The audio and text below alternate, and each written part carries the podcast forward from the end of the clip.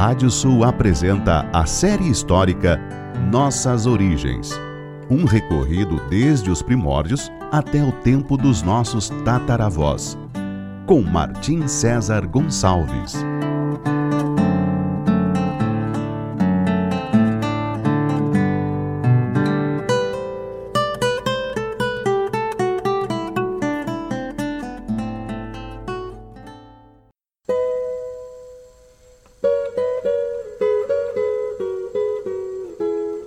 Série histórica Nossas Origens da savana africana até a pampa ameríndia.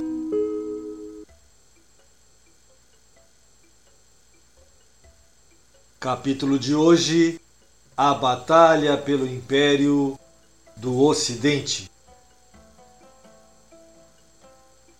Os hunos que invadiram a Gália na primavera de 451, comandados por Átila, formavam parte da melhor cavalaria da antiguidade, juntamente com os alanos, de quem haviam absorvido algumas técnicas de montaria, e possuíam uma das armas mais letais de todos os tempos, o arco reverso, formado por chifres, ossos, madeira e tendões, e que tinha uma força de impacto de suas flechas bem mais potente e um alcance muito maior.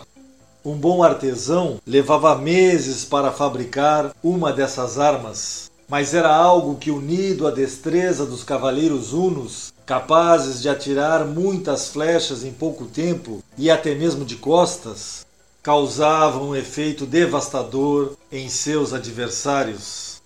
Além disso, os hunos se utilizavam de outras armas. Conforme o historiador amiano Marcelino registrou, enquanto os inimigos estavam se protegendo contra os ferimentos a golpe de espada, os hunos lançavam sobre os oponentes faixas de tecido com laços armados que os enredavam a ponto de lhes machucar os membros, privando-os da capacidade de cavalgar e de caminhar. Por essa descrição, pode-se inferir que mais de um milênio antes que os povos pastoris da América, os hunos já utilizavam o laço como arma em suas campanhas guerreiras em seu avanço imparável para o oeste, levando também tropas de infantaria, Átila sitiou uma cidade às margens do rio Loire, um pouco mais de 100 quilômetros ao sul de Paris. Cidade essa que nesse então não era mais do que uma pequena aldeia. Esse local onde os hunos chegaram era um ponto de encontro de estradas, porta de entrada da região noroeste da Gália. A cidadela fora queimada nos tempos de Júlio César e depois reconstruída pelo imperador Marco Aurélio, quem a rebatizou em seu nome, chamando-a de Aurelianum, que depois derivou em Orleans. O historiador Godo Jordanes relatou que Átila fora insuflado pelo rei dos Vândalos, Genserico, e que este buscava enfraquecer os romanos, bem como os visigodos, e assim aumentar o seu domínio sobre a região do norte da África e também do mar Mediterrâneo. Porém, outro fator importante era o oferecimento por parte de Honória, irmã do imperador do Ocidente Valentiniano III, de uma boda com o rei dos Hunos. Isso legitimaria um futuro império huno e romano, caso houvesse uma descendência real desse casamento. Por essa razão é que Átila não atacou Constantinopla, a capital do império no Oriente, mesmo quando o imperador bizantino Teodósio faleceu e seu sucessor se recusou a seguir pagando tributos em ouro aos hunos. Nesse interim no Ocidente, o general romano Aécio que conhecia muito bem o poderio e as táticas dos hunos, por haver estado em suas cortes como refém e depois como exilado, e também por tê-los como aliados nos anos anteriores, buscou o apoio dos visigodos do rei Teodorico, que estavam assentados no sudoeste da França, com capital em Toulouse. O principal argumento para buscar essa aliança era o terror que os hunos inspiravam, bem como a inevitável invasão das províncias ocidentais que estava para acontecer. E assim, pensando em sua própria proteção como um estado emergente, os visigodos se aliaram com os romanos para a grande batalha que se avizinhava. Dois povos que quase sempre foram inimigos, visigodos e romanos, agora estavam unidos contra uma ameaça maior, os hunos. Com eles também estavam alguns clãs de alanos que habitavam aquela região da Gália, bem como germanos francos. Com os hunos vinham também outros povos, como os ostrogodos, parentes dos visigodos, e os gépidas, uma tribo de origem germânica. Os exércitos de Aécio e Teodorico chegaram a Orleans justamente a tempo de evitar que Átila invadisse a cidade por uma brecha recém-aberta. Os hunos então recuaram até um local mais propício para sua cavalaria. Os visigodos e romanos saíram em sua perseguição e os encontraram em um lugar conhecido como Campos Catalaúnicos. Na noite anterior à batalha, com um cometa riscando o céu, aquele que seria conhecido posteriormente como Halley, houve um combate entre francos que eram auxiliares do exército de Aécio, e Gépidas, que eram auxiliares do exército de Átila, causando muitas mortes. Com os auspícios, oriundos das entranhas de um animal sacrificado, indicando que um grande comandante iria morrer no dia seguinte, e acreditando que este seria o general Aécio, Átila esperou até a nona hora, ou seja, três horas da tarde, para atacar seus inimigos.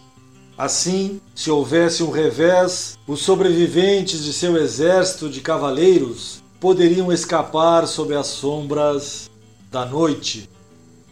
Com os visigodos na ala direita, os romanos na ala esquerda e os alanos, cuja lealdade era duvidosa para Aécio, no centro, frente aos hunos que utilizavam seus temíveis arcos reversos, a batalha se tornou uma carnificina poucas vezes igualada em tempos antigos. Conta a lenda que dias depois dessa batalha, os fantasmas dos mortos ainda seguiam combatendo.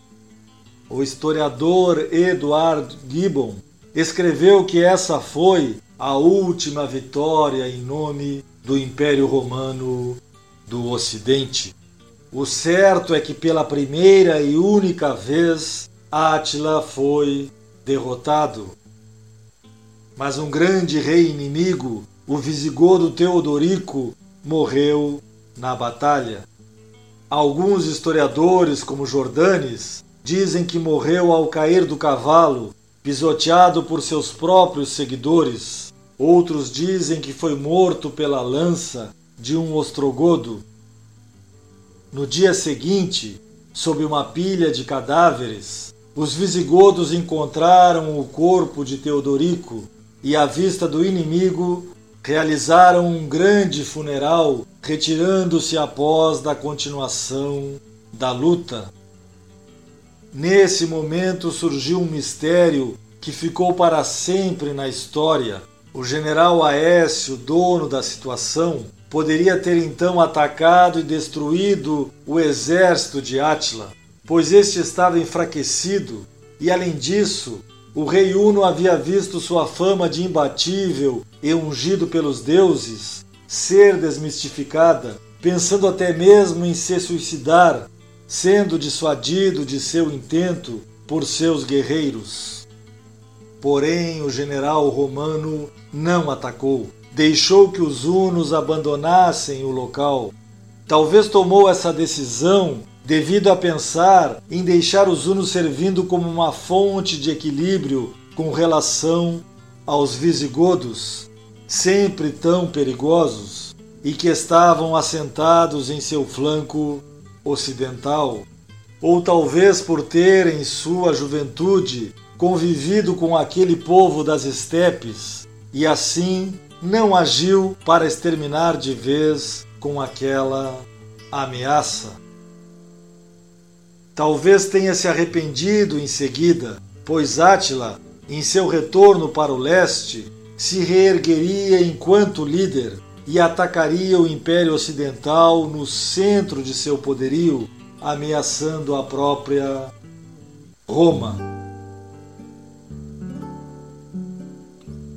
sobre a solicitação de apoio dos visigodos contra Átila para uma batalha que decidiria o futuro da Europa Ocidental, o historiador Godo Jordanes escreveu que Parquius Avito, um prefeito pretoriano da Gália enviado por Aécio, ambos em nome do imperador Valentiniano III, teria dito ao rei Teodorico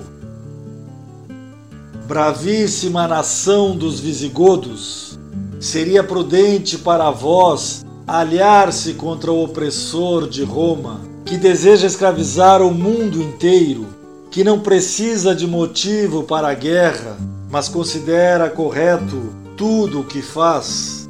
Sendo poderosos em armas, acautelai-vos do perigo que correis e juntais as nossas, as vossas mãos, para lutar contra os hunos. Ao que o rei bárbaro teria respondido: Romanos, vós tereis o que desejais. Fizestes de Átila nosso inimigo também. Nós o seguiremos onde quer que ele nos provoque, e não importa quanto se ufane das diversas vitórias sobre povos poderosos. Os visigodos sabem como derrotar essa gente arrogante. No próximo capítulo falaremos sobre a morte de Átila e o final dos Hunos. Até lá!